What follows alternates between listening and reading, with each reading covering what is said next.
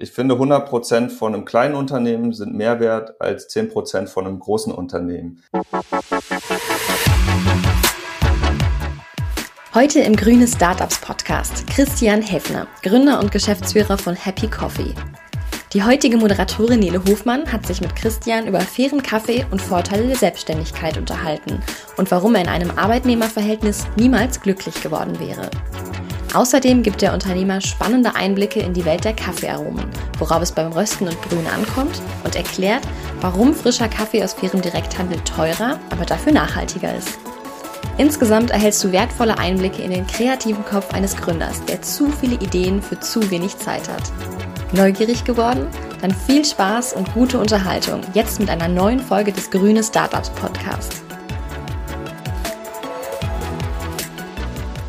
Ja, lieber Christian, herzlich willkommen hier bei uns im Grüne Startups Podcast. Ich bin sehr froh, dass du heute mein Gast bist, vor allem, weil ich selbst ähm, ein absoluter Kaffee-Fan bin und wir ja heute über dein Unternehmen Happy Coffee sprechen. Also bei mir ist es wirklich so, ich stehe morgens auf und der erste Weg führt mich zur Kaffeemaschine.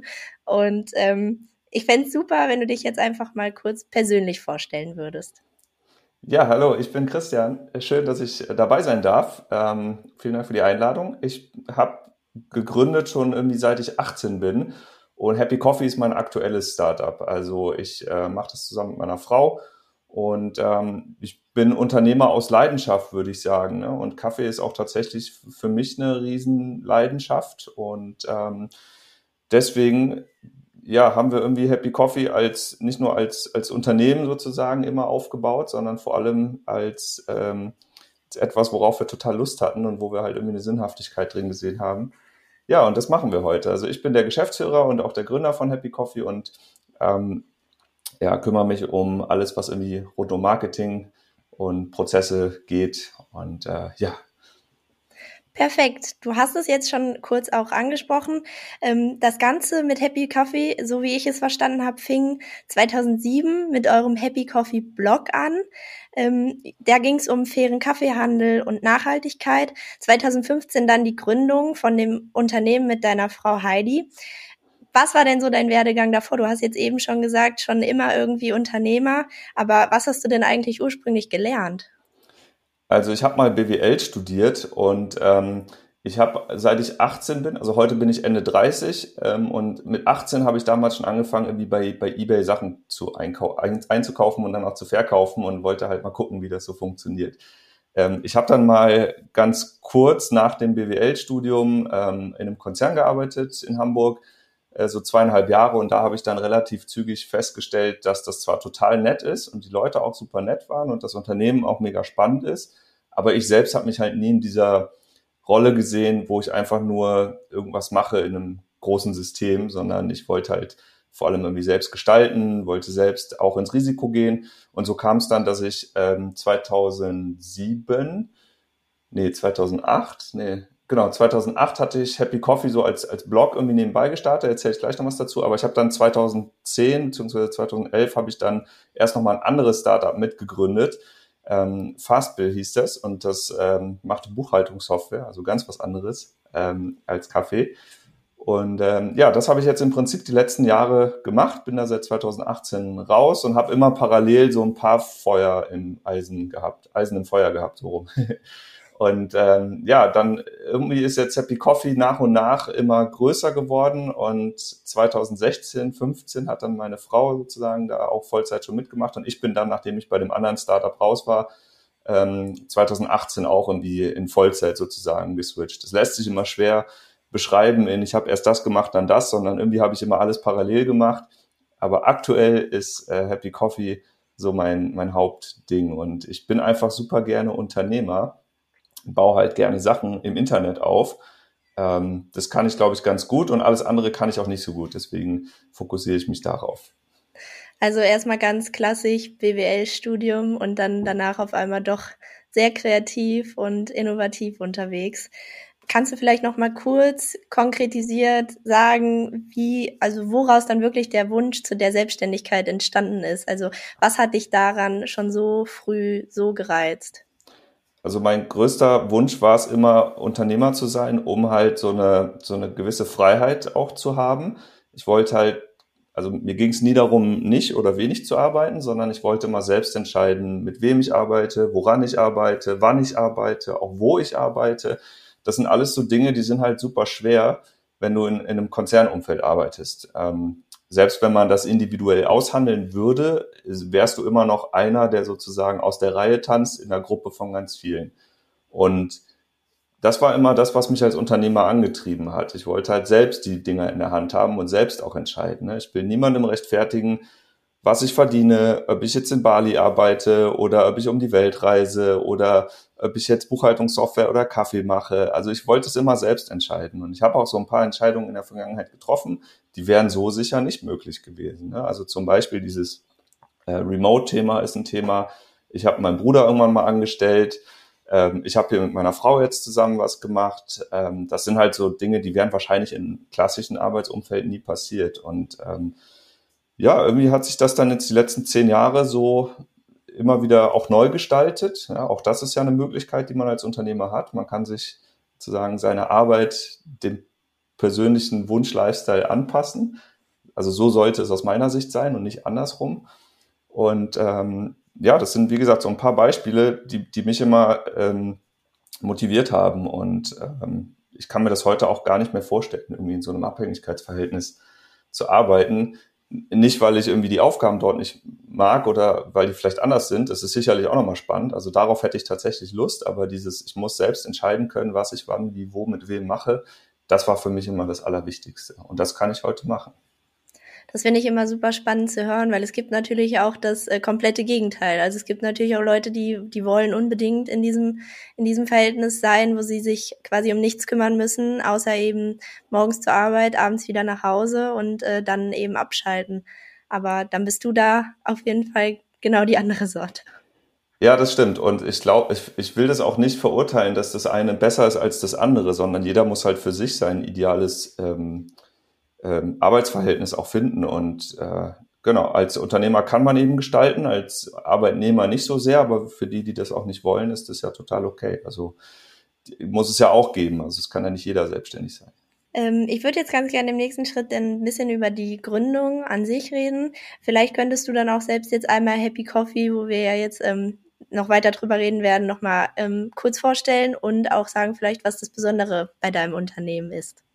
Ja, gerne. Also Happy Coffee ist ein, ein Online-Handel für frisch gerösteten Kaffee aus fairem Direkthandel. Ähm, also da stehen schon so drei Sachen drin. Wir wollen halt ähm, nicht nur einfach Kaffee verkaufen, sondern wir wollen halt guten Kaffee verkaufen, also Kaffee aus einer transparenten Herkunft. Wir wollen wissen, wer sind die Menschen, die das, ange die das angebaut haben, was werden, was bekommen die dafür, ähm, wir wollen diese Wertschöpfungskette, die ja bei Kaffee doch recht lang ist, also vom Bauern bis zur Kooperative, bis zum Importeur, bis zum Röster, bis zum Lager, bis zum Kunden. Also es ist eine relativ lange Kette. Ähm, die wollen wir auch transparent darstellen. Und das Ganze eben unter Bedingungen, die nicht marktüblich sind, sondern deutlich drüber. Also keinen Weltmarktpreis sozusagen bezahlen, wovon die Bauern halt ähm, zumindest bis vor einer Weile noch nicht so gut leben konnten, sondern immer halt nochmal ein bisschen mehr ähm, und auch viel mehr als Fairtrade zum Beispiel zahlt.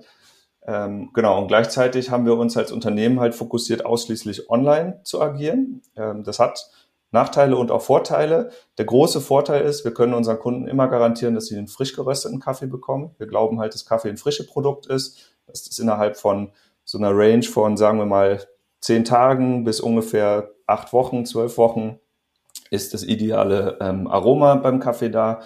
Und in der Zeit sollte der auch verbraucht werden. Das heißt, das Ziel ist, den Kaffee möglichst frisch an die Kunden zu kriegen. Und das können wir halt in so einer Online-Planung, ähm, wir rösten täglich frisch, können wir das halt super machen. Ne? Wenn ich die Kaffees irgendwo in den Supermarkt stelle, dann habe ich keine Ahnung, wie alt die da sind und wie schnell die weggehen. Äh, also das ist ein Riesenvorteil. Der Nachteil ist, wir haben halt keinen direkten Kundenkontakt als Online-Only-Unternehmen. Ähm, beziehungsweise sehen wir die nicht. Also wir schreiben mit denen, wir chatten mit denen, wir haben Support natürlich aber wir kommunizieren halt ja irgendwie auf, auf dieser Internetebene und gerade bei einem Produkt, was man ja eigentlich riechen muss und wo Aromen sich entfalten, ist es halt super schwer oder zumindest ein Nachteil, ähm, wenn man das jetzt ausschließlich über den Bildschirm verkaufen muss. Aber äh, genau, kann man viel drumherum noch machen. Also man hört auf jeden Fall auch schon raus, dass du auch schon sehr kaffeebegeistert bist und wahrscheinlich auch viel Kaffee trinkst, oder?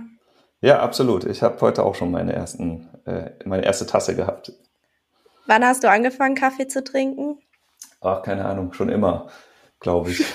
16, 14? Nein, so viel nicht. Aber bestimmt mit 16. Ja, du hast jetzt ähm, schon ganz viel erzählt. Nimm uns doch vielleicht mal so ein bisschen in den Prozess bis hin zur Gründung mit. Also dann ist 2007 dieser Blog entstanden und wie ging es dann weiter?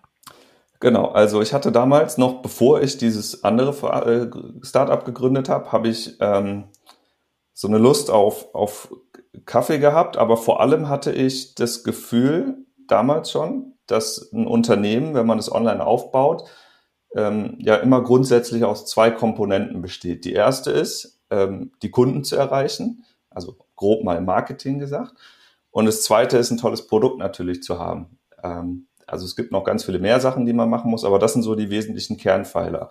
Und ich hatte immer, ähm, mein, also mein Wunsch war es immer, erst die Reichweite sozusagen aufzubauen, also erst irgendwie Kunden für das Thema zu begeistern und auch für eine Marke zu begeistern und sie als Leser erstmal zu begeistern.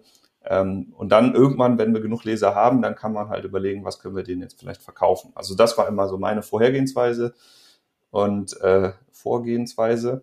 Ich habe heute noch doch nicht genug Kaffee gehabt.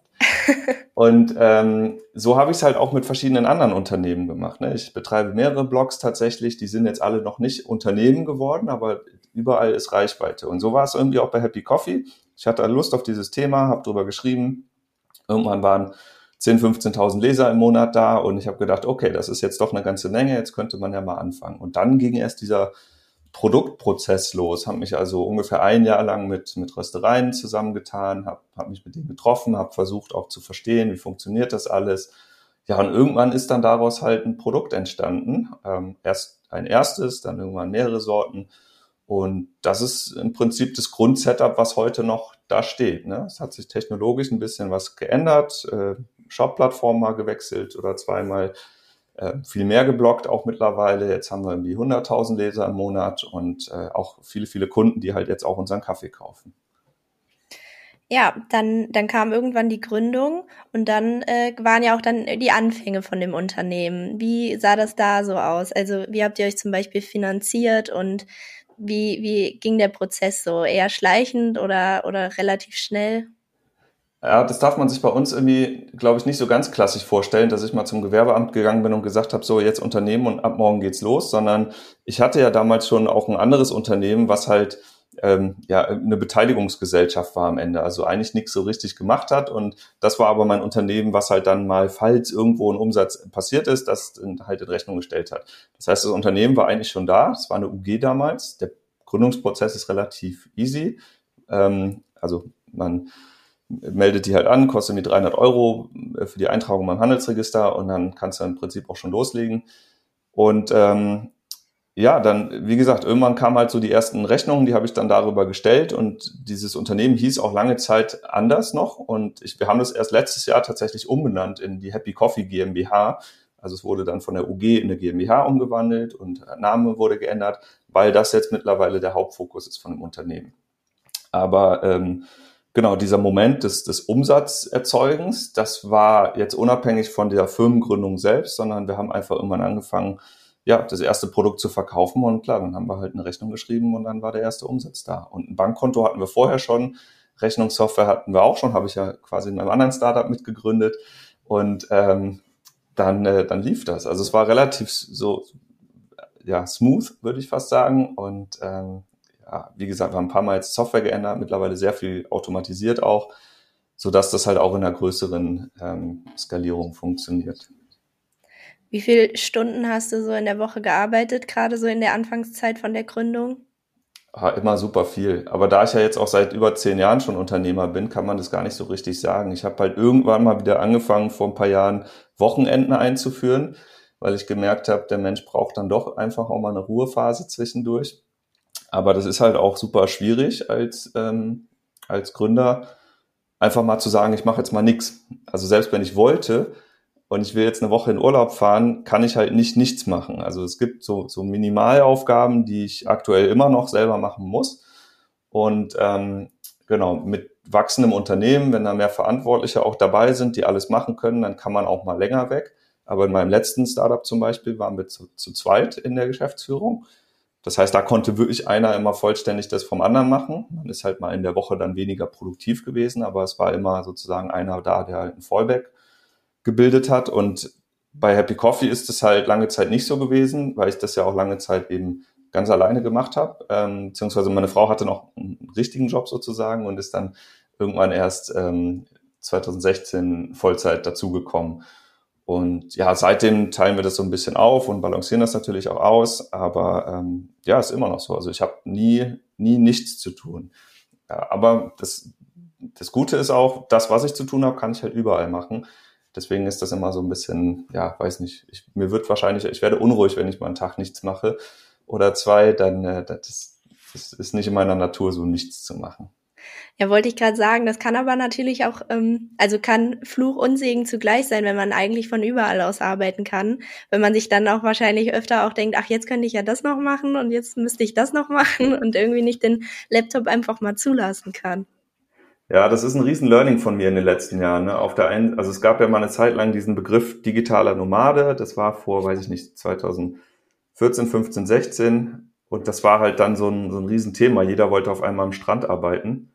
Und für mich war das halt, also ich habe das mehr oder weniger so gemacht, aber es ist halt super wichtig, da so eine Disziplin auch zu finden, ähm, in der man so einen, so einen Alltag sich macht. Also selbst wenn ich jetzt hier zu Hause bin im Homeoffice, ähm, das ist super wichtig, halt hier auch eine Regelmäßigkeit irgendwie reinzubringen und so ein paar Eckpfeiler zu haben. Also Frühstückszeiten, Mittagszeiten, Abendszeiten auch mal, wann höre ich auf, wann fange ich an, ähm, das kann durchaus immer flexibel sein, aber ich habe gelernt, oder für mich zumindest festgestellt, dass so eine gewisse Routine doch irgendwie wichtig und sinnvoll ist, weil sonst kommst du so gar nicht mehr runter. Ja, das habe selbst ich jetzt auch schon in meiner Homeoffice-Zeit oder Home-Learning, Homeschooling-Zeit auch schon gelernt. Ja. Äh, als nächstes würde ich ganz gerne mit dir über die Hürden und Schwierigkeiten reden. Also was, was ist da so ähm, in der Anfangszeit auf dich zugekommen, wo du wirklich mit zu kämpfen hattest? Also es gibt so ein paar formelle Hürden, die kann man aber, glaube ich, heute durch Lesen, Lernen, Sprechen mit anderen Gründern gut nehmen. Also sowas wie ein Gründungsprozess an sich, ne, es kann ja auch schon eine Hürde sein oder so Kleinigkeiten wie irgendwann die erste Abmahnung oder irgendwelche äh, Kunden, die, die auf einmal irgendein Problem haben, wo Pakete nicht ankommen. Ja, am Anfang sind das so Dinge, die, da erschreckt man sich und dann muss man da aber eben Lösungen für finden und irgendwann wird man auch da routiniert. Ich glaube aber, die aller, aller, allergrößte Herausforderung ist, dass dass man irgendwie Leute erreichen muss. Gerade bei einem Online-Only-Business. Du hast halt keinen Laden, wo jemand reinkommt und was kauft, sondern du kannst das tollste Produkt haben, wenn es aber keiner sieht oder kennt, dann findet der dich nicht und dann kauft er das auch nicht. Das heißt, diese Marketing-Komponente ist halt enorm wichtig. Und wenn man kein Geld hat, also Happy Coffee ist auch nicht finanziert in irgendeiner Form. Also wir haben wirklich erstmal nur geblockt, SEO gemacht und dadurch halt Reichweite aufgebaut. Und dann haben wir diese Reichweite eben genutzt, um zu gucken, so was kann man damit machen. Ne? Wir haben Leute gesagt, guck doch mal bei uns auf Instagram, guck doch mal irgendwie auf Facebook, guck doch mal in unseren Shop rein, trag dich mal hier für Newsletter ein. Und ähm, diesen, diesen Produktmatch mit der Zielgruppe zu haben, ist halt auch das, was man am Anfang irgendwie rausfinden muss. Ne? Du kannst ja auch, ich hatte am Anfang zum Beispiel ähm, mal eine Zeit lang den falschen Kaffee ausgewählt, also nicht, nicht so qualitativ hochwertiges Produkt. Und dann hatten wir aber irgendwie Kunden, die offenbar nach sowas gesucht haben und die wollten dann den, in Anführungsstrichen, billigen Kaffee nicht. Ähm, so, und das muss man dann halt auch lernen. Das heißt, dieses Dreieck aus reagieren, was will der Kunde und ähm, wo sind die Kunden eigentlich, also Kunden suchen und dann gleichzeitig irgendwie ein Produkt anbieten, das ist halt so ein, ja, so, so eine Zeit, die muss man sich halt nehmen. Und das dauert halt sehr viel Zeit und gerade Marketing dauert sehr viel Zeit, SEO dauert super viel Zeit, rauszufinden, wem muss ich das eigentlich verkaufen, ja, oder heute machen ja viele Instagram oder TikTok oder was auch immer. Das dauert halt irgendwie ein paar Tage, bis man da irgendwie eine relevante Reichweite hat. Ähm, um dann auch den Kunden was zu verkaufen. Ne? Und dann rauszufinden, ist es überhaupt das Richtige, was die wollen? Passt es? Funktioniert das? Ja, da, das, da vergeht halt Zeit. Und die Herausforderung ist, ist, diese Zeit irgendwie zu überbrücken. Und das kann man halt, wenn man erfahren ist, kann man das auch mit Geld machen, ne? sich Geld leihen und dann einfach investieren und sich sozusagen damit finanzieren. Das würde ich aber nicht jedem empfehlen, vor allem nicht denen, die das, die das zum ersten Mal machen. Ähm, da würde ich halt lieber gucken, dass man so ein Nebenbei-Modell findet. Ne? Ich habe auch ganz am Anfang schon während meiner Zeit bei Otto im Konzern, da habe ich auch irgendwie auf, da habe ich die Wochenenden halt genutzt, um irgendwie was zu machen. Und ähm, dann irgendwann kann man halt auf, habe ich jetzt nicht gemacht, aber man könnte auf vier Tage, drei Tage die Woche runtergehen in seinem richtigen Job und gucken, dass man halt so eine Balance findet, dass man auf der einen Seite noch die Miete und den Miete bezahlen kann, den Kühlschrank voll machen kann, auf der anderen Seite aber auch die Zeit findet, um halt aktiv was zu machen, weil am Ende hast du es nur selbst in der Hand. Wenn du nichts machst, dann machst du halt nichts. Ähm, genau, und das empfand ich als extreme Herausforderung und diese Zeit, bis irgendwie was funktioniert, die hat jetzt in meinem Fall Jahre gedauert. Ne? Sowohl bei Fastbill in meinem ersten Startup als auch bei Happy Coffee. Der Vorlauf ist immer Jahre gewesen. Und dann irgendwann, viele Jahre später, kann man natürlich zurückschauen und sagen, ähm, ja, heute ist es gut, ne, heute funktioniert's. Aber ich glaube, dieses zeitliche Invest und dieses Commitment auch, langfristig was zu machen, ohne sofortige Erfolge zu sehen, das ist was, was super viele Leute abschreckt, was ähm, mich aber halt nie so richtig abgeschreckt hat und ähm, ich habe gewusst, irgendwann wird's vielleicht und wenn es nicht so wird, dann anders, also immer wieder reagieren und Dinge anders machen, ähm, aber diese Zeit eben mitbringen und deswegen und nur deswegen habe ich immer parallel ganz viele Sachen gemacht. Ich habe immer also Fastbill gehabt, dann habe ich Happy Coffee gehabt, dann habe ich noch so einen anderen Blog gehabt, wo es um Unternehmertum geht, dann habe ich noch einen Reiseblog gehabt und also all das haben wir auch heute noch. Ne? Wir bloggen seit Jahren über Themen, haben da Reichweite jetzt, aber kein Produkt. Und äh, ist jetzt auch nicht wichtig, dass wir das sofort haben. Aber wenn wir wollten, könnten wir da jetzt uns was überlegen. Und das finde ich immer schön, ähm, eben erst diese Community, die Kundengruppe, die mögliche Kundengruppe zu haben und dann zu überlegen, will ich daraus was machen oder nicht. Ja, jetzt hast du eigentlich auch schon meine nächste Frage beantwortet, und zwar die Learnings, die du irgendwann für dich entdeckt hast. Ich würde sagen, also kurz zusammenfassen, ähm, Auszeiten für sich nehmen, die Wochenenden auch mal frei machen. Außerdem Marketing ist wichtig, SEO und deine Strategie, erst der Blog, dann das Unternehmen und eben Zeit mitbringen und nicht direkt aufgeben, wenn es nicht, von Anfang an nicht direkt läuft. Ganz genau. Und eine Sache möchte ich noch ergänzen, ähm, auch ein Learning, und zwar ist der Weg das Ziel. Der muss das Ziel sein. Also es ist nicht sinnvoll, auf was ganz Großes irgendwann hinzuarbeiten aus meiner Sicht, sondern immer zu gucken, dass man, dass man die Reise als Unternehmer so spannend wie möglich gestaltet und dass man aber auch nicht zu viel zurücksteckt zu lange, sondern eben von vornherein versucht, diese Situation, wie sie ist, eben nicht nur zu gestalten, sondern auch, auch wirklich zu genießen. Und ähm, da sind eben so Beispiele dabei, wie ich ähm, ich, ich will mir mein, mein Lebensumfeld irgendwie auch schön jetzt gestalten. Also mache ich das irgendwie möglich. Äh, zum Beispiel, indem man viel reisen möchte. Ne? Wenn ich jetzt warten würde, bis ich dann in zehn Jahren irgendwann das Unternehmen vielleicht verkauft habe und dann auf eine Reise gehe, dann bin ich ja schon wieder zehn Jahre älter und habe vielleicht diese jungen Jahre nicht so genutzt, wie man es hätte machen sollen. Also Zeit ist halt was, das kommt nicht wieder. Und deswegen muss man dies, glaube ich, so gut wie möglich nutzen, ähm, mit den Möglichkeiten, die man hat. Ähm, genau, das, das, ist auf jeden Fall ein Learning. Und ich habe auch gelernt, dass ähm, das äh, so als Metapher jetzt gesprochen, äh, ich finde 100 Prozent von einem kleinen Unternehmen sind mehr wert als 10 Prozent von einem großen Unternehmen.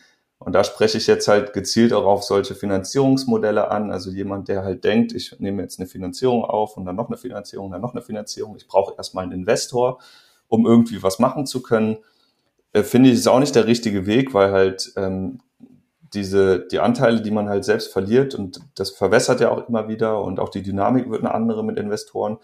Ähm, das sollte aus meiner Sicht, also das ist ein, ist, ist kontraproduktiv für so eine unternehmerische Reise, aus meiner Sicht.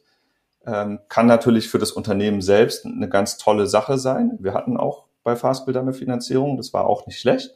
Aber es ist halt ein anderer Weg dann. Wenn man aber eine persönliche Erfüllung sucht, aus meiner Sicht, macht es mehr Sinn, wirklich sich aufs Produkt zu fokussieren, lieber klein zu denken. Und ähm, wie gesagt, 100 Prozent von einem, Million, von einem eine Million Unternehmen ist halt aus meiner Sicht mehr wert als 10 Prozent von einem 10 Millionen Unternehmen, weil du einfach viel weniger Komplexität hast und vor allem 100 Prozent selbst gestalten kannst. Und das ähm, finde ich ganz, ganz wichtig. Vielleicht was ähm, ein bisschen persönlicheres, aber was mich ähm, auch sehr interessieren würde, wie ist es denn eigentlich dann mit der eigenen Frau oder mit der eigenen Partnerin zusammen zu arbeiten, in einem Unternehmen zusammen zu gründen? So, wie, wie läuft das? Ähm, ja, es kann seine Herausforderungen haben, aber ich, äh, also was wir gemacht haben, ist, dass jeder wirklich seinen ganz eigenen abgetrennten Aufgabenbereich hat. Ähm, sie kümmert sich halt komplett um das Thema Redaktion das heißt, sie überlegt, was schreiben wir, wie schreiben wir, wann schreiben wir und äh, steuert halt auch alles, was da drum herum gehört, also Bilder, ähm, Recherche, Produkte und so weiter. Das macht alles sie und ich mache halt so die ganzen Prozesse, Marketing, Sachen, also die jetzt nicht Redaktion SEO sind, sondern halt, weiß ich nicht, Google AdWords, Facebook und sowas. Ähm, das heißt, jeder hat wirklich seine eigenen Aufgaben und funkt da auch nicht dem anderen rein. Wir synchronisieren uns regelmäßig in, in so Meetings, auch am Anfang ein bisschen komisch, aber es macht schon Sinn, äh, auch Meetings mit der Frau zu haben, wenn man eben gezielt so ein paar Sachen besprechen will, die jetzt unternehmerisch sind. Und das hat sich eigentlich als, als super gut bewährt. Ich habe ja zum Beispiel auch in meinem letzten Unternehmen meinen Bruder, meinen Zwillingsbruder mit eingestellt. Das hat auch super funktioniert. Also man muss das halt klar trennen, aber ich sehe das immer als, als Vorteil, so, ein Vertrauens, so eine Vertrauensbasis zu haben, ist auf jeden Fall in meiner Sicht ein Vorteil und ich teile da jetzt nicht die Bedenken, die viele andere möglicherweise haben, sondern ich kann das nur jedem empfehlen und finde das super, muss halt, wie gesagt, klar geregelt sein. Und die einzige Gefahr ist, dass man dann vielleicht manchmal zu häufig über das Business spricht und ähm, das ist dann auch eine Frage der Disziplin. Man muss halt lernen, dann auch mal privat zu sein. Und äh, das kann man aber lernen, denke ich. Und dann kann man das zusammen genießen, diese Reise. Wir sind ja hier auch der grüne Startups Podcast und deshalb interessiert mich natürlich auch, warum bei dir das Thema Nachhaltigkeit bei deinem Unternehmen so wichtig ist. Ich habe ja gesagt, dass ähm, ich Unternehmer geworden bin, um zu gestalten. Ähm, mich selbst finde dass die Welt irgendwie an vielen Stellen Veränderungen braucht, ähm, damit sie auch wirklich äh, langfristig noch gut funktionieren kann. Und als Unternehmer hat man halt die Möglichkeit zu gestalten. Und ich wollte eben auch schon mit meinem letzten Startup was Sinnvolles tun. Also irgendwas, was halt diese Welt beeinflusst, was viele Menschen trifft, wo man halt dann eine Entscheidung fällen kann, die besser ist als andere. Ähm, bei Fastbill war das halt so dieses Thema papierloses Büro, also Papier sparen statt Rechnungen drucken und so. Es war halt damals noch eine echte Innovation. Heute gibt es das natürlich überall. Ähm, bei Happy Coffee ist es so, wir bieten ja kein bahnbrechend neues Produkt an. Also wir haben ja jetzt nicht Kaffee erfunden, aber wir wollen halt eine gute Option bieten für alle, die halt sich mit dem Thema beschäftigen, die schon verstanden haben, dass es irgendwie was, was, dass es anders gehen muss als diese Dumpingkultur und diese ähm, billig-billig-Konsumgesellschaft und wollen dafür halt einfach ein tolles Angebot liefern. Und gleichzeitig wollen wir aber auch mehr bieten und eben nicht einfach nur das Kaffeeprodukt besser sourcen als andere, sondern wir wollen halt ähm, das Ganze drumherum auch gestalten. Das geht ja bei dem beim Marketing wieder los. Ne? Also wie gestaltet man alles? Wie, wie sieht der Shop aus und so weiter? Ein bisschen zum Service, bis hin zur Community, also wie kommunizieren wir? Auch der Blog ist ja Teil von all dem. Wir klären da viel auf, wir unterhalten. Ähm, wir haben eine Facebook-Gruppe, wo wir mit Kunden sind. Wir schreiben mit, mit super vielen Kunden. Genau, und das ist halt was, wo ich ein Angebot schaffen wollte, was sozial sinnvoll ist, was nachhaltig ist. Und ich freue mich, dass immer mehr Kunden das auch so sehen und dann auch annehmen. Ne? Und und da halt auch mitmachen und die, dieses Modell unterstützen. Und das zeigt sich immer besonders dann, wenn man auch Preise erhöhen muss. Haben wir heute gemacht. Heute ist der 1. Dezember. Wir haben mal wieder Preise erhöht, weil der Rohmarktpreis auch ähm, krass explodiert ist die letzten äh, Monate. Und Transportkosten und so weiter kann man ja alles in den Nachrichten lesen.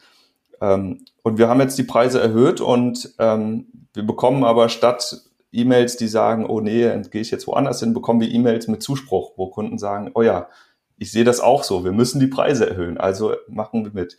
Und das ist halt äh, für mich ein total schönes Zeichen und ähm, ja, zeigt mir halt, dass wir irgendwie auf einem guten Weg sind. Und äh, genau, ich, ich wollte halt Happy Coffee als ein kleiner Faktor in der Welt, als einen kleinen Faktor in der Welt schaffen, der halt irgendwie ein Stück weit eine Veränderung an einer kleinen, aber doch viele betreffenden Stelle ähm, machen kann. Das ist jetzt eine schöne Überleitung, um noch mal ein bisschen mehr auch über eure Produkte und das Unternehmen an sich zu sprechen. Du hast jetzt eben schon gesagt, dass es ähm, Happy Coffee, Kaffee nicht im Supermarkt zu kaufen gibt, weil ihr dann eben nicht die Frische garantieren könnt. Ähm, ihr habt jetzt bisher nur den Online-Shop. Eben hast du schon mal kurz gesagt, es gibt im Moment noch keinen analogen Shop quasi. Aber ist das denn irgendwie mal geplant? Weil ich meine, das wäre dann vielleicht eigentlich der nächste Schritt zu mehr Nachhaltigkeit. Dann eben nicht mehr nur noch online, sondern den Leuten eben auch die Möglichkeit geben, den Kaffee selbst abzuholen beim Händler. Ja, das ist, eine, ist, ist tatsächlich ein guter Punkt und eine spannende Frage. Und ja, es wäre so rein unternehmerisch, wäre es der beste Weg, das zu machen. Ähm, aber, also erstens, ähm, wenn du einen Café aufmachst oder einen Laden, dann hast du halt immer nur eine bestimmte Reichweite, nämlich die Leute, die in der Nähe wohnen. Ähm, es gibt super viele Leute, die wohnen halt auf dem Land, die haben halt keinen Zugang zu einer Rösterei oder zu einem, zu einem äh, guten Kaffee, sondern die haben halt irgendwie den Dorfsupermarkt. Die Supermärkte an sich, die wollen, die sind ja nur ein weiterer Teil, wenn man jetzt mit denen arbeiten würde. Die sind ein weiterer Teil in der Wertschöpfungskette. Das heißt, die Margen, die ohnehin schon irgendwie knapp sind, werden noch knapper. Und man soll auch also ich habe auch mich mit dem Thema schon beschäftigt und ich weiß, dass halt die Mengen, die so ein Supermarkt verkauft, jetzt auch nicht riesig sind. Gerade weil man dort auch äh, konkurrieren würde mit den Billiganbietern, die halt äh, ja einfach diese Preisschlacht machen. Das heißt, es ist halt, es ist halt gar nicht so einfach, offline im Supermarkt die richtigen Kunden zu treffen. Und es ist auch nicht so einfach, so ein Café aufzubauen oder einen Laden selbst aufzubauen, weil das natürlich auch wieder Unmengen an äh, unternehmerischen Ressourcen auffrisst. Also jemand muss es machen, muss halt vor Ort sein, schön einrichten, dann auch von 9 bis 9 to 5 da sein. Aber mein Hauptproblem ist, dass ich selber mir ja diesen Lifestyle weiterhin ermöglichen möchte, indem wir reisen, indem wir räumlich unabhängig sind. Ähm, und das geht halt nicht, wenn ich irgendwo in einem Laden stehen muss. Und deswegen war das halt für mich nie so eine richtige Option, sondern sondern ich mache halt dieses Thema äh, online, weil es auch ein ganz eigenes Geschäft ist. Also das nur weil wir jetzt ein Produkt haben, ist, darf man nicht das irgendwie vermischen und sagen, egal wo ich den Kaffee verkaufe, ist es immer gleich, sondern es sind einfach kom zwei komplett unterschiedliche ähm, Businesses, ein Offline- und ein Online-Geschäft. Und deswegen fokussieren wir uns weiterhin auf das Online-Geschäft, machen einfach das, was wir gut können, machen auch nur das und versuchen halt in dem kleinen Team, was wir sind, da einfach das Maximale rauszuholen und ähm, mit, mit diesem vollen Fokus eben das zu machen. Und ich sehe auf der anderen Seite auch viele Röstereien oder Offline-Cafés, die strugglen halt damit, online Fuß zu fassen, weil sie halt dann auch irgendwann feststellen, das kann man nicht so nebenbei machen, sondern du musst halt einfach vollen Fokus reinlegen und ähm, genau, und dann halt äh, das machen, was du gut kannst. Und deswegen machen wir das nicht und fokussieren uns weiterhin auf, auf Online. Du hast jetzt eben auch schon darüber gesprochen, dass ihr viel reist. Reist ihr denn dann auch in die Länder, wo ihr die Kooperation mit den Kaffeebetrieben habt? Ja, wir reisen auch ähm, in die Länder, wo das ist. Ähm, nicht überall und auch nicht immer wir selbst. Ähm, ich hatte ja vorhin gesagt, die Kaffeewertschöpfungskette ist ein bisschen länger. Da arbeitet man mit Importeuren und Röstern und so weiter zusammen. Und das, ähm, also da ist, je, also wir sind sozusagen indirekt immer da. Also zum Beispiel fliegt jemand aus der Rösterei dann mal irgendwie einmal im Jahr nach Mexiko, jetzt gerade aktuell auch nicht, geht dort auf die Plantage, guckt sich an, wie ist es vor Ort, ähm, wie hat dann auch irgendwie ein Happy Coffee T-Shirt an natürlich, aber wir, wir lernen halt dann, also wir müssen ja nicht immer mit 20 Mann da auftauchen, sondern da ist dann halt jemand aus dem erweiterten Team dort vor Ort und dort wird dann halt auch geguckt, so wie, wie geht's den Leuten, wie, wie ist die Ausstattung. Ja, da werden dann auch mal irgendwie 200 neue Macheten gespendet oder da wird dann auch mal ähm, zum Beispiel ein Ernteausfall durch eine Neubepflanzung der Plantage wird da abgefangen. Äh, oder wenn irgendwie mal äh, Unwetter war und, und dadurch halt Ausfälle oder Nachteile entstehen, dann wird auch sowas mal kompensiert. Also das sind halt Sachen, die passieren, auch wenn ich persönlich nicht immer der bin, der vor Ort ist. Und ähm, Gleichzeitig sind wir aber auch in den Reisen viel da, wo wir selber nichts herverkaufen. Und das ist ja auch schön zu sehen. Also wir müssen ja nicht immer nur die Kaffeeplantagen besuchen, wo wir selber sind, sondern auch mal durchaus zu einer anderen gehen oder einfach die Welt sehen, wie funktioniert sie woanders. Und ähm, ja, das äh, finde ich halt super spannend. Und äh, aber wie gesagt, man muss halt Kaffee als längere Wertschöpfungskette verstehen und nicht immer so als ich bin dann da und mache dann alles, sondern es ist halt ein, eine Kette von ganz vielen Leuten. die aber sehr eng verzahnt ist. Also die Arbeitsbedingungen auf den Plantagen, hast du jetzt gesagt, werden regelmäßig kontrolliert, dann auch mal von Leuten aus eurem Team oder denen ihr vertraut. Also könnt ihr da wirklich zu 100 Prozent sicher sein, dass ihr da Leute habt, die gut bezahlt werden, die gute Arbeitsbedingungen haben und die nicht ausgebeutet werden. Genau, also bei also 100 Prozent können wir uns nie sicher sein. Das kann sich aber niemand sein, selbst jemand, der vor Ort ist. Äh, bei Kaffee ist es so in dem Ursprung, dass die in der Regel in Kooperativen organisiert sind. Das heißt, da tun sich dann ungefähr jetzt in Mexiko zum Beispiel sind 200 Familien. Die haben halt alle jeweils eine kleine Plantage und die tun sich dann zusammen zu einer Kooperative. Und wenn jemand mal ähm, äh, so, und genau, und die, die haben halt sozusagen ein Oberhaupt, der dann verhandelt, der Preise definiert und der dann auch äh, mit dem Importeur bzw. Exporteur auf der anderen Seite ähm, dann zusammen äh, festlegt, wann, was, wie, wo. Und da gibt's natürlich an verschiedenen Stellen auch Qualitätskontrollen, aber das Geld, was zum Beispiel zurückfließt, das fließt, fließt dann auch einmal an die Kooperative. Also da werden dann nicht 400 Einzeltransaktionen an jeden einzelnen Bauern ausgeführt, sondern da wird eine Transaktion an, den, an die Kooperative ausgeführt und die wiederum verteilen das dann halt intern. Und das ist auch eine Stelle, an der man nie 100% sagen kann, was passiert jetzt eigentlich. Ne? Kriegt der Picker, der die einzelne Kaffeekirsche jetzt gepickt hat vom Strauch, kriegt der genau dasselbe wie der, äh, wie der, wie der Boss sozusagen? Wahrscheinlich nicht. Ähm, aber was wir halt sagen können und was wir halt auch sehen können, ist, dass die Gesamtsituation insgesamt gut ist. Ne? Dass es halt keine Kinderarbeit gibt, dass, dass es eine Gleichstellung gibt, dass die Leute nicht in Wellblechhütten leben müssen ähm, und dass halt äh, dass das Arbeits- und Lebensniveau dort gut funktioniert. Auch immer halt unter Berücksichtigung der lokalen Standards. Ne? In Mexiko, Äthiopien oder Peru brauchen die Leute weniger, um einen ähnlichen Lebensstandard wie in Deutschland zu haben. Aber es ist auch super schwierig zu vergleichen, weil halt die, ähm, die Umwelt einfach eine ganz andere ist. Und ähm, genau, wir versuchen das halt bei uns da wiederum transparent zu machen und sagen halt auch, wie viel von welchem Kaffee kriegt ungefähr die Kooperative, wie viel kriegen wir, wie viel geht für Röster weg, wie viel geht für Versand weg. Also wir haben das bei uns alles transparent auf der Website aufgeschrieben. Und zum Beispiel ist im Verhältnis, kriegt kriegt halt der Bauer ähm, so viel, wie ich jetzt verdiene an einem Kilo. Also nicht ich, sondern wir als Team sozusagen, um halt Support und so weiter zu machen. Und ähm, an der Stelle also schon mal eine Gleichberechtigung. Aber es gibt halt auch viele Sachen, da haben wir halt weniger Einfluss drauf, zum Beispiel steigende Energiepreise, Rösten ist teurer, ähm, wenn wir mit DHL verschicken, das wird auch ständig teurer. Also das sind alles so Sachen und auch Gründe, warum wir jetzt am Ende halt die, die Kosten immer wieder anheben müssen über die Jahre äh, die Preise anheben müssen, damit wir die Kosten decken können. Genau, aber damit das nachvollziehbar ist, machen wir das halt transparent und das, was wir beeinflussen und kontrollieren können, das, das beeinflussen und kontrollieren wir auch. Und das, wir nennen das halt Direkthandel.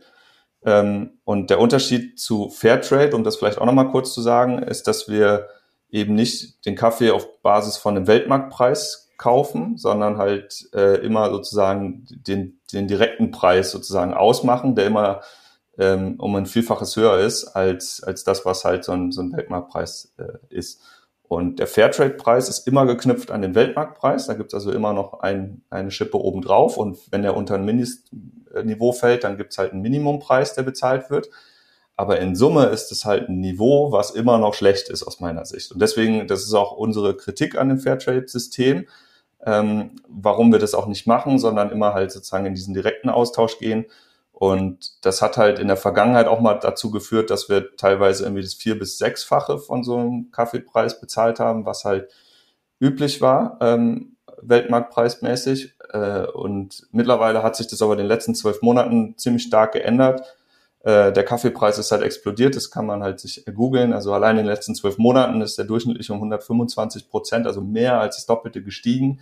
Das heißt, die Bauern verdienen jetzt alle mehr, das ist super und wir zahlen trotzdem aber noch noch mehr und ähm, um halt auch, wie, wie gesagt, halt immer besser als der Weltmarktpreis zu sein, also viel besser zu sein, damit halt auch die Bauern motiviert sind, weiterhin mit, mit, mit Händlern äh, wie uns zu arbeiten, ähm, weil die natürlich auch von einem besseren Standard am Ende profitieren. Okay, also spannender Prozess. Das wusste ich auch mit dem Fairtrade-Preis. Das wusste ich tatsächlich auch noch nicht. Ähm, das ist vielleicht jetzt eine blöde Frage, ähm, weil du natürlich, also weil ich deine Antwort vielleicht schon kenne, aber schmeckt man den Unterschied denn wirklich so sehr zu dem Billo-Kaffee, den ich mir jetzt vielleicht im Supermarkt kaufen könnte und dem äh, fair gehandelten und ähm, bio-zertifizierten und nachhaltigen Kaffee von euch? Also meine persönliche Meinung ist ja, aber Kaffee ist ein akquirierter Geschmack. Also man kann lernen, wie Kaffee schmeckt. Und jeder Mensch schmeckt es anders und jeder Mensch hat eine subjektive Meinung. Es schmeckt ja auch nicht allen jedes Lebensmittel gleich. Das ist ja auch was Gutes und deswegen ist es ja auch schön, dass es so eine Vielfalt gibt. Ähm, aber was es halt gibt, Kaffee ist halt eine Frucht eigentlich und wenn man sie röstet, dann wird halt, kommt ein Röstaroma noch dazu und wenn man sie brüht, dann schmeckt man das. Und das ist halt was, was in diesen ersten Wochen und Monaten besonders, oder Wochen äh, besonders intensiv herauskommt. Und deswegen ähm, ist auch mein Tipp immer, lieber Filterkaffee zu trinken mit einer Bohne, die nicht ganz so stark geröstet ist, weil da halt weniger Röstaromen diese natürlichen Aromen überdecken. Und diese natürlichen Aromen, die verschwinden, selbst in einer, in einer gut versiegelten Packung mit Aromaventil, verschwinden diese Aromen halt nach, ich sag mal, drei Monaten, baut das dann doch rapide ab. Das ist der Grund, warum wir das frisch haben wollen, damit dieses Aroma da ist. So, und wenn man jetzt in den Supermarkt geht und halt diese Billo-Kaffees kauft, die sind wahrscheinlich schon vier Monate auf Reisen, bevor sie überhaupt mal irgendwann im Supermarkt sind. Also das, das hat nichts mit, mit natürlichen Aromen mehr zu tun. Da ist vor allem starkes Röstaroma drin. Und ähm, deswegen schmecken die auch alle aus meiner Sicht mehr oder weniger gleich und nicht besonders. Und das ist eigentlich das, was Kaffee halt also als Naturprodukt halt äh, bietet. Und man verpasst diese Chance, wenn man halt eben immer nur diesen, ähm, diesen alten, billigen Kaffee nimmt. Genau, und das ist, wenn man sich mal unsere Website zum Beispiel anschaut, wir beschreiben das ja auch. Ne? Wir sagen, die Bohne ist nussig, die andere ist schokoladig, die andere ist äh, fruchtig, beerig. Das machen wir ja nicht, weil wir da irgendwelche Zusätze reinmachen, sondern es ist alles ein Produkt, was so gewachsen ist. Und diese, diese, äh, äh diese, diese Kaffeefrucht, die nimmt halt die natürlichen Aromen von den, von den Gegebenheiten vor Ort auf und die kann man dann auch super eben vor allem mit Filterzubereitung dann ähm, auch rausschmecken. Ja, bei Supermarkt wird's, äh, bei, bei Feuerautomaten wird es ein bisschen schwieriger. Bei Espresso ist es auch immer so, das ist wirklich äh, Geschmackssache. Ich bin auch gar kein Espresso-Fan, weil ich eben diese Aromen so gerne mag. Ähm, genau, aber man kann auch bei einem Espresso schmecken, ob er schokoladig ist oder nicht. Äh, genau, und deswegen ist meine Antwort schon ganz klar, ja, man kann es schmecken, aber man muss es auch irgendwie dann richtig zubereiten und auch dafür empfänglich sein. Und ja, ich vergleiche das immer gerne mit einem Fastfood-Restaurant. Wenn du, wenn du halt irgendwie jeden Tag zum Fastfood-Restaurant gehst und nur noch Geschmacksverstärker gewohnt bist, klar, dann schmeckt dir das irgendwie. Aber wenn du mal dann vier Wochen lang nur noch hochwertiges, gutes, frisches Essen isst und dann nochmal halt zum Mc's gehst, dann wird dir das auch anders schmecken. Und deswegen kann man das lernen. Und wenn jemand halt sagt, ich trinke schon immer irgendwie meinen Senseo-Tab hier, dann kann ich dem halt auch erstmal nicht helfen. Ne? Der muss dann schon von sich aus kommen und da auch eine Bereitschaft für haben. Und dann, dann wird er das irgendwann merken. Richtige kleine äh, Kaffeelehrstunde hier, aber super. Vielen Dank für die äh, ausführliche Antwort. Ähm, ich würde jetzt schon mal so langsam Richtung Schluss und zu den wichtigen Fragen noch kommen oder zu den wichtigeren Fragen. Ähm, wie wird man aus deiner Sicht ein guter Unternehmer oder eine gute Unternehmerin? Das Wichtigste ist zuzuhören und mutig zu sein und Zeit mitzubringen. Also zuhören heißt reagieren auf das, was der Markt, der Kunde im Einzelnen will. Ja, man, viele haben halt, ähm, ich auch am Anfang, ich hatte immer die Meinung, das ist das Produkt, wie ich es am besten finde, das müssen doch jetzt alle auch so finden. Und das ist aber selten so, gerade wenn man ein Produkt für die Masse anbieten möchte. Ähm, wenn es halt kacke ist, kauft es keiner. So, ganz einfach. Deswegen muss man dazuhören und auch bereit sein, über den eigenen Schatten und die eigene Meinung zu springen. Und das, was man am Ende verkauft, muss auch nicht 100% das sein, was man selbst persönlich am besten findet. Wenn der Match halt nicht da ist, ist er nicht da, aber idealerweise ist er das. Ähm, genau, das zweite ist eben geduldig sein. Also nicht die Erwartung haben, ich starte heute und bin morgen reich, sondern ähm, wirklich irgendwie gucken, wie, wie kann ich das auf den richtigen Weg bringen. Wie finde ich halt irgendwie diesen, diesen, diesen Weg, zum Beispiel in einem nebenbei Arbeitsverhältnis, das Ganze halt auf die Straße zu bringen. Wie finanziere ich das irgendwie? Und so teuer ist gar nicht, äh, ist es gar nicht, wenn man ein Unternehmen gründet. Ne? Wenn es halt, du kannst dann an zwei Tagen am Wochenende kann man so viel machen. Wenn man das jedes Wochenende für ein Jahr lang macht, dann hast du auch schon echt richtig viel äh, Zeit gehabt, um was aufzubauen. Aber die Zeit muss man sich dann halt auch nehmen und mitnehmen. Und ähm, genau, und dann halt eben die richtige Erwartungshaltung einfach mitbringen. Also nicht denken, ich, ich mache heute was und bin morgen reich und mache jetzt irgendein Dropshipping-Unternehmen und schalte ein paar Anzeigen bei Facebook und zack, fertig, sondern ähm, ja, den richtigen Anspruch haben und dann auch irgendwie diese ganze Reise als, als Reise verstehen und nicht halt irgendwie zu, zu versuchen, ähm, mit irgendwelchen shady Methoden halt ganz schnell das ganz große Geld zu machen. Und ähm, auch das wieder, ne? Manchmal ist Geld gar nicht das, was man eigentlich will, sondern in meinem Fall war es immer halt diese Freiheit, die ich wollte. Geld ist natürlich wichtig, um auch so ein bisschen was äh, sich leisten zu können, aber mir, mir, mir sind jetzt gar keine Autos oder irgendwie teuren Sachen wichtig, sondern ich will halt einfach nur die Möglichkeit haben, mich zu bewegen und mir das, was ich in meinem normalen Leben brauche, leisten zu können. Und äh, wenn man das mal wirklich auf die Prüfwaage stellt und so überlegt, was brauche ich eigentlich, um wirklich happy zu sein, dann ist es manchmal gar nicht so viel, wie man denkt. Und dann kommt man auch relativ zügig in so einen äh, ja, ähm, Modus, wo man das Ganze wirklich auch mit einer richtigen Motivation äh, macht, aber auch dann mit dem, mit der richtigen, dem richtigen Level an Spaß auch macht halt, ne, damit, damit das funktioniert.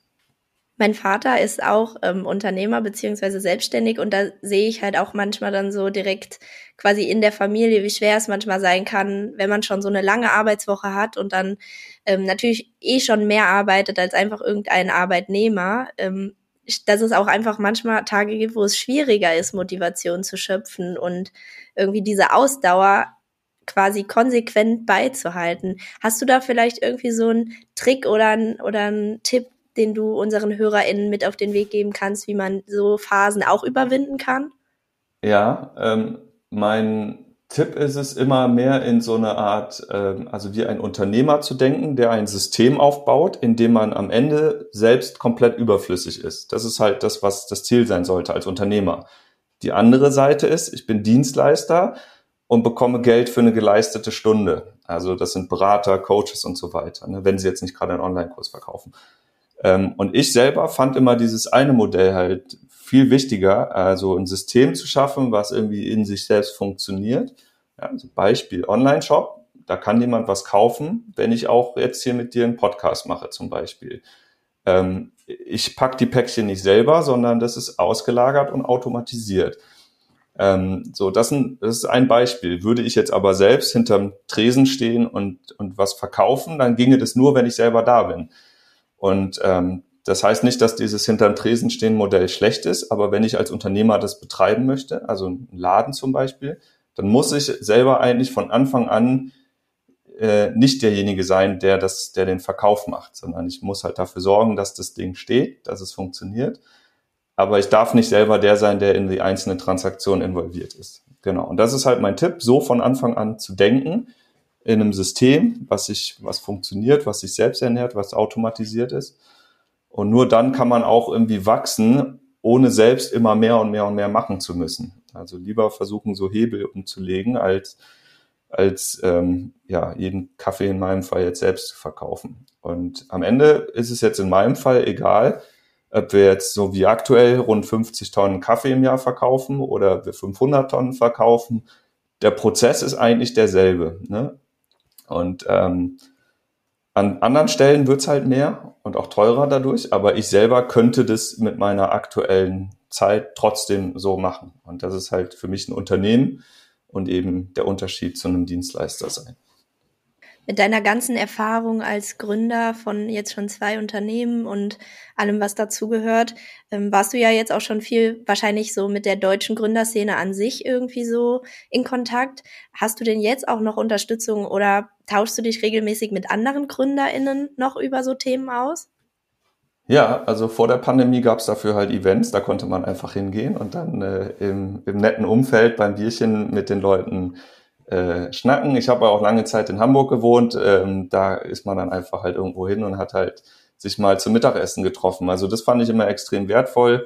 Äh, mittlerweile ist das alles so ein bisschen nach, nach online verlagert worden. Also ich habe hier und da telefoniere ich einfach mal mit, ich nenne es jetzt mal meinem Netzwerk, mit einzelnen Leuten oder man schreibt halt mal oder man kriegt auch so mal was mit. Aber ich selbst habe ja auch zum Beispiel diesen Blog let's see what works.com, wo es darum geht, dass ich Erfahrungen teile aus meiner eigenen, ähm, ähm, ja, aus meinen letzten zehn Jahren im Prinzip.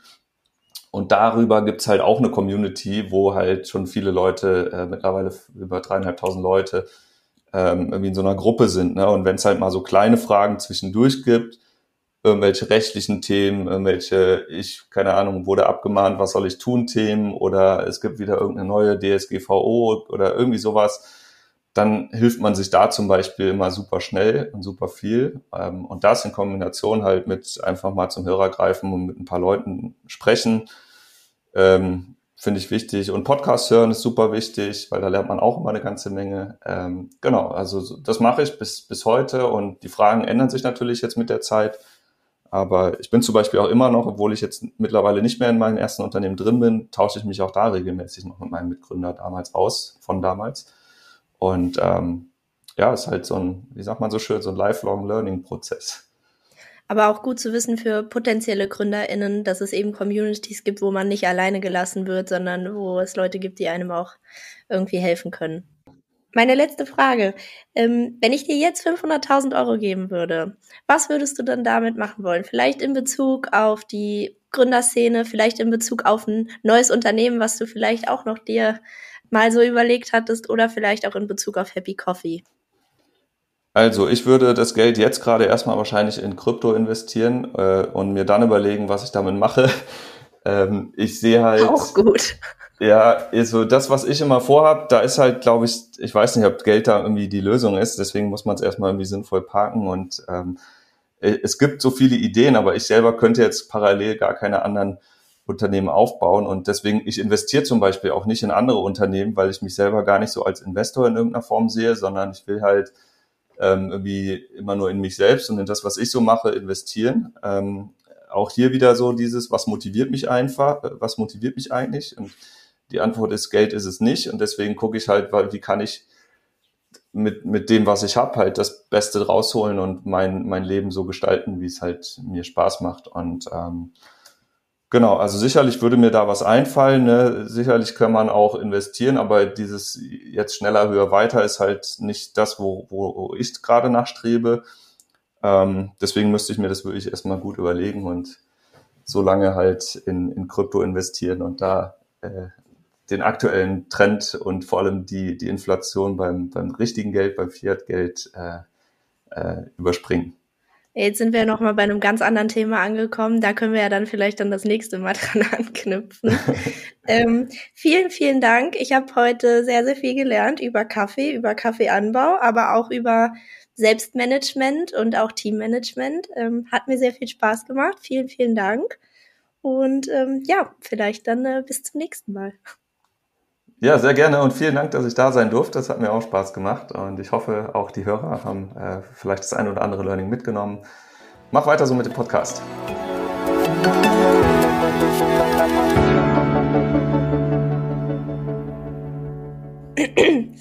Zwischendurch ein bisschen äh, Husten, aber ich hoffe, es ist nur einmal drauf und das kann ich irgendwie rausschneiden. Ja, du warst dann gemutet, das war, glaube ich, okay.